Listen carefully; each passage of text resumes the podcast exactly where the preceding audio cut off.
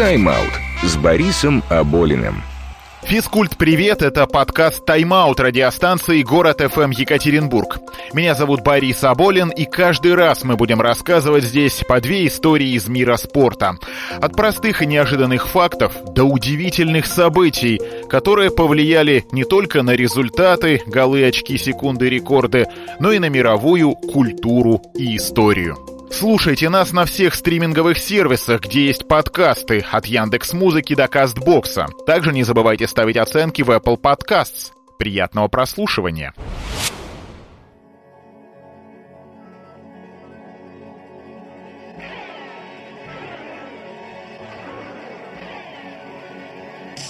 21 июня 1988 года лидеру группы кино Виктору Цою исполнилось 26. Его песня «Группа крови» тогда звучала едва ли не из каждого окна. А еще в центре внимания тем летом был чемпионат Европы по футболу в Германии, последний для сборной СССР, и она едва не стала первой. Просто великолепная команда Валерия Лобановского в групповом турнире победила Голландию 1-0, Англию 3-1. С Ирландией сыграл сыграла в ничью, но с кем не бывает, статус фаворита неожиданно прикрепился к нашей сборной, и перед полуфиналом с Италией чемпионы мира 82 уже не были таким явным number one. Перед игрой Лобановского и вратаря Рената Досаева пригласили на местное телевидение. Ну, не только их, там и немцы были во главе с Бикенбауэром, и голландцы. После дежурных вопросов о тактике, стратегии, шансах и прогнозах Лобановского очень неожиданно спросили, но он ответил не менее оригинально. «Господин Лобановский, вы как тренер добились больших успехов. Много раз выигрывали звание чемпионов СССР, кубок кубков завоевывали, суперкубок, но все время, как это по-русски, неприступно сурово выглядите. Почему вы никогда не улыбаетесь? Э, спасибо за вопрос. Но вы знаете, если было установлено, что улыбка тренера имеет решающее значение в его деятельности, то я бы улыбался постоянно. После такого ответа собравшиеся в студии зрители и журналисты еще долго улыбались и аплодировали Лобановскому. Среди прессы был и обозреватель еженедельника «Футбол-хоккей» Виктор Понедельник. Да-да, тот самый автор победного гола сборной СССР в финале самого первого чемпионата Европы 1960 года. Вот что он тогда написал. Здесь же было объявлено, что советская команда, не имевшая ранее реальной возможности после каждого матча встречаться с журналистами ввиду специфики ее размещения, теперь встретится со всеми желающими в понедельник на территории базы. Просто база эта находится в 15 километрах от Штутгарта. На игры приходится вылетать самолетом и также возвращаться после матчей, то есть за полночь. И встреча в итоге состоялась. Наша сборная устроила корреспондентам теплый прием и произвела произвела на них отличное впечатление. После этого Лобановский закрыл для прессы двери, а изумленным футболистам на следующий день перед тренировкой раздал листочки – но не с упражнениями и с заданиями, и даже не с установкой на полуфинал. Это были опросные листы. Но не с поддержкой того или иного политического представителя и не с поправками в Конституцию. Интересовало Валерия Васильевича вот что. Готовы ли парни к прессингу? Неудивительно, ведь наша команда на том Евро была самой возрастной, а Италия, соперник по полуфиналу, самой молодой. В группе в трех матчах апеннинцы пропустили лишь однажды, и то от немца Бреме, который через два года в финале чемпионата мира, кстати, в Италии, забьет победный гол. Датчан и испанцев Италия обыграла в сухую, причем дожимала в концовке, постоянным давлением физически изматывая соперника. Валерий Лобановский понимал, нужно или терпеть, или предлагать что-то свое. Мы обратили прежде всего внимание на то, что во всех предыдущих встречах соперники предоставляли итальянцам относительную свободу действий на поле. Те, благодаря этому, вели игру так, как хотели. Перед нами стояла задача лишить их привычных и удобных условий игры. Как это сделать?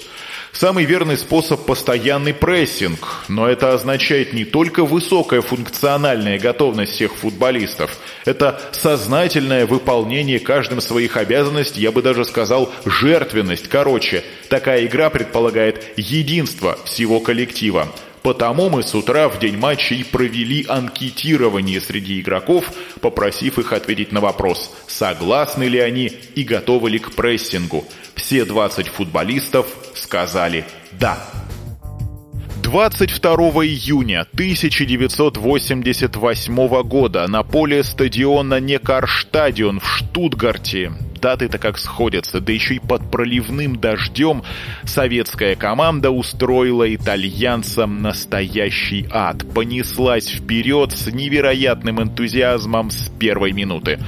Это был какой-то суператакующий футбол, отмечал после игры впечатленный тренер бременского Вердера Отто Рихагель, будущий творец чудесной победы сборной Греции на Евро-2004, где он изберет наоборот оборонительную тактику и, к слову, проиграет только России. Они опускали головы, чтобы посмотреть на мяч, а когда поднимали, мяча уже не было. Мы все накрывали, итальянцы были в шоке, вспоминал наш полузащитник Василий Рац.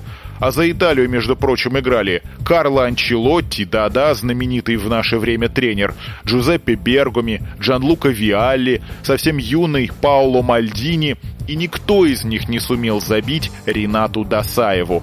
Наши же сумели, причем за две минуты. Давайте вспомним, как это было, благодаря комментарию Владимира Маслаченко. Передача Михальченко, ну, удар, удар, гол, наши выходят вперед, Литовченко сил левой поворотом.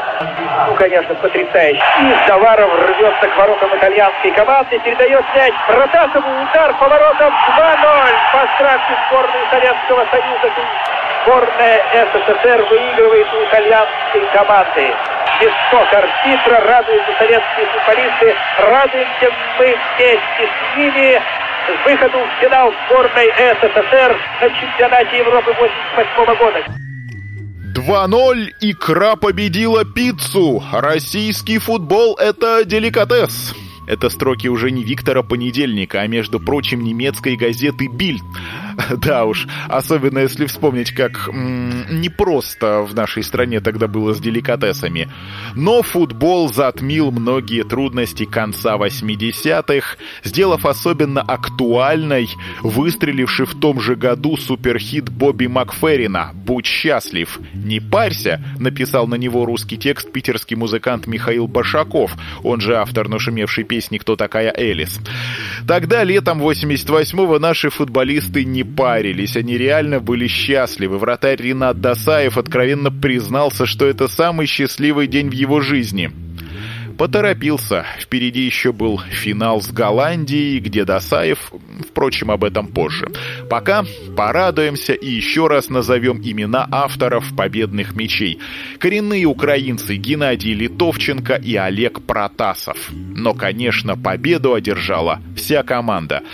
Тогда еще никто не знал, что это будет последний великий успешный матч первой сборной СССР на крупном финальном турнире. Предстоящую в том же году Олимпиаду в Сеуле выиграет другая сборная, олимпийская, с другим тренером. Но мы с вами еще раз убедились. Полуфинал Евро-88 занимает достойное место в нашей галерее побед отечественного спорта, которым был выбран правильный путь.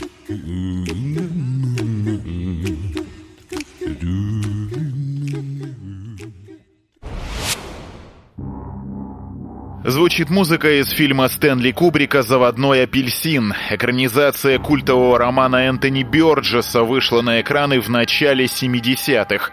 Десятилетие, которое стало одним из самых революционных в мировом футболе, потому что появилась великолепная сборная Нидерландов во главе с тренером Ринусом Михелсом и гениальным футболистом Йоханом Круифом. Вместе с ними к болельщикам пришел и тотальный футбол – Если совсем просто, это когда атакуют все и сразу, но не хаотично, а очень организованно. Смотреть на ту сборную, которую все тут же прозвали заводным апельсином, было одно удовольствие.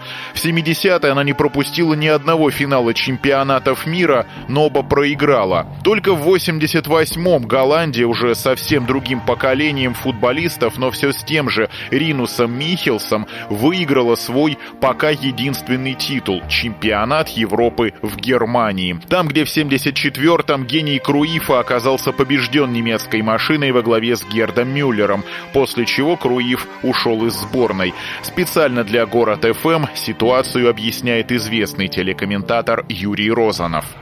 Я на него до сих пор обижен, хотя это, конечно, я считаю, как командный игрок. Лучший футболист в истории игры, как именно как командный, там не исполнитель, да, как умелец переключать скорости, как умелец все связать воедино, как человек, который, как Фигаро, везде и тут и там, и вот делай как я, я считаю, что это лучший игрок э, пока что в истории футбола. Но это я могу так считать, кто-то может считать иначе. Я на него обижен, полной версии я не знаю, мне копаться в этом не интересно. Вот, на тот момент э, говорили так, что он не считал Хапеля, вообще говоря, за тренера, он не верил в перспективы голландской сборной.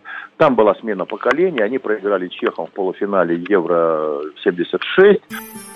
Через десятилетия смену поколений тренеров все вернулось на круги своя, и в 1988 году в руках Ринуса Михелса была очень сильная сборная. Марко Ван Бастен, Рут Гулит, Франк Райкард. Позже, на рубеже веков и в начале нашего столетия, они по-разному проявили себя на тренерском поприще. Гулит даже какое-то время работал в Грозненском Тереке и часто встречался с Рамзаном Кадыровым. А в конце 80-х это реально были звезды мирового футбола. Тем неожиданнее для оранжевых и тем почетнее для сборной СССР, тренируемой Валерием Лобановским, было обыграть Нидерланды в группе на старте Евро 1-0. Красивый гол забил Василий Рац. Двумя годами ранее он не менее шедеврально поразил на чемпионате мира в ворота французов. Времена меняются. В 2017 году, проживая на Украине и пытаясь самому себя найти в тренерах, РАЦ призовет футбольную Украину бойкотировать чемпионат мира в России, которая, это слова РАЦа, развязала кровавую войну на Донбассе. Но в 1988 году именно его точный удар стал началом пути к последнему на сегодня финалу нашей футбольной сборной на чемпионате Европы.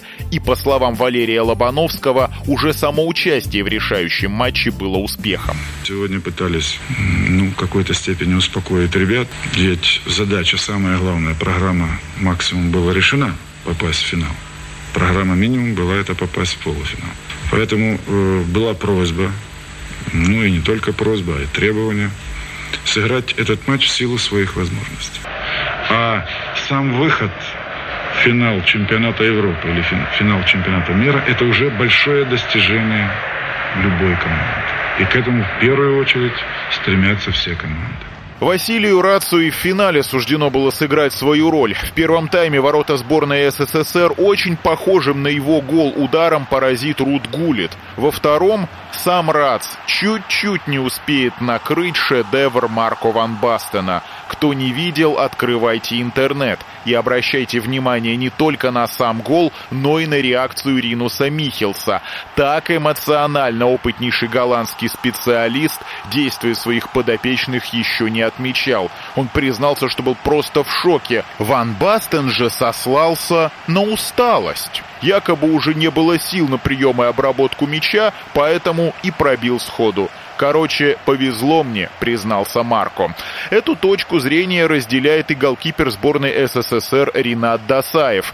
Несколько раз признанный лучшим вратарем мира, в том числе и в 88-м. Но стоит произнести вот просто так фамилию Дасаев, и первой ассоциацией станет гол Ван Бастена, что не может не огорчать Рената Файзрахмановича. Да пускай считает, меня этим голом уже все замучили, понимаете? Я куда не приеду, мне все говорят об этом голе. Я все время говорю, ну хорошо, Ван Бастен забил, стал знаменитый, Досаев пропустил, тоже стал знаменитый, постоянно говорят о нем. Ну, удача, понимаете как, удача. Ошибку свою Досаев, впрочем, признает. И позицию занял неверную, и прыгнул чуть позже. Сделая это раньше, точно бы руками задел мяч. После этого, став тренером, Досаев буквально вдалбливал ученикам прописную истину «Никогда не прыгайте перед ударом». Мяч мог попасть в Василия Раца, в Досаева, в перекладь, да куда угодно, но он попал в ворота. И так в очередной раз – Мгновение, миллиметр, секунда, преждевременное движение решили судьбу титула. Для голландцев единственного, для СССР последнего близкого. Шансы спасти тот матч у наших футболистов еще были. Игорь Биланов попал в штангу, потом не реализовал пенальти. На допинг-контроле будущий главный тренер Барселоны Франк Райкард признался Олегу Протасову, что после феерической победы советской сборной над Италией в полуфинале голландцы нас боялись и даже думали, что если Биланов забьет 11-метровый, СССР догонит и еще добавит. Так это было или нет, мы уже не узнаем. Ну-ка сам можешь все! Ведь может же! Ну это гений! Я сейчас закончу вообще все! Вы видели это? Вы это видели? Гениальный гол сборной России! Вот так вот Голландия! Вот вам Голландия! Аршавин с мячом, ставит корпус. До свидания! До свидания! Россия в полуфинале! 3-1! 3-1! Россия! Вперед! Гениальный гол! Как они играют сегодня! Это лучший футбол, который я когда-либо видел в жизни, в записи, живьем. Как угодно, это полная фантастика. Закончим все же на позитиве. 20 лет спустя, в конце июня 2008 года, сборная России под руководством голландца Гуса Хиддинка в четвертьфинале чемпионата Европы в дополнительное время победила Голландию 3-1. Точные удары Романа Павлюченко, который позже окажется в Екатеринбургском Урале, Дмитрия Торбинского и, конечно, Андрея Аршавина. Под эмоциональнейший комментарий Георгия Черданцева, он, кстати, по этому поводу написал книгу и полностью расшифровал в ней весь свой текст. Это хорошо знакомо современному поколению Ютьюба и не только. А возрастное обратит внимание на тот факт, что голландцев тренировал Марко Ван Бастен – и повздыхает, что всего годом ранее сборную России покинул тренер вратарей Ринат Дасаев. О, был бы сюжет! Но, впрочем, это как-то слишком сказочно. Хотя разве не сказкой стало попадание той сборной России по футболу в четверку сильнейших команд Европы?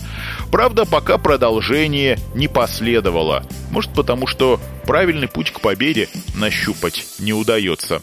Посмотрим, как там дальше усы надежды будут шевелиться. До встречи!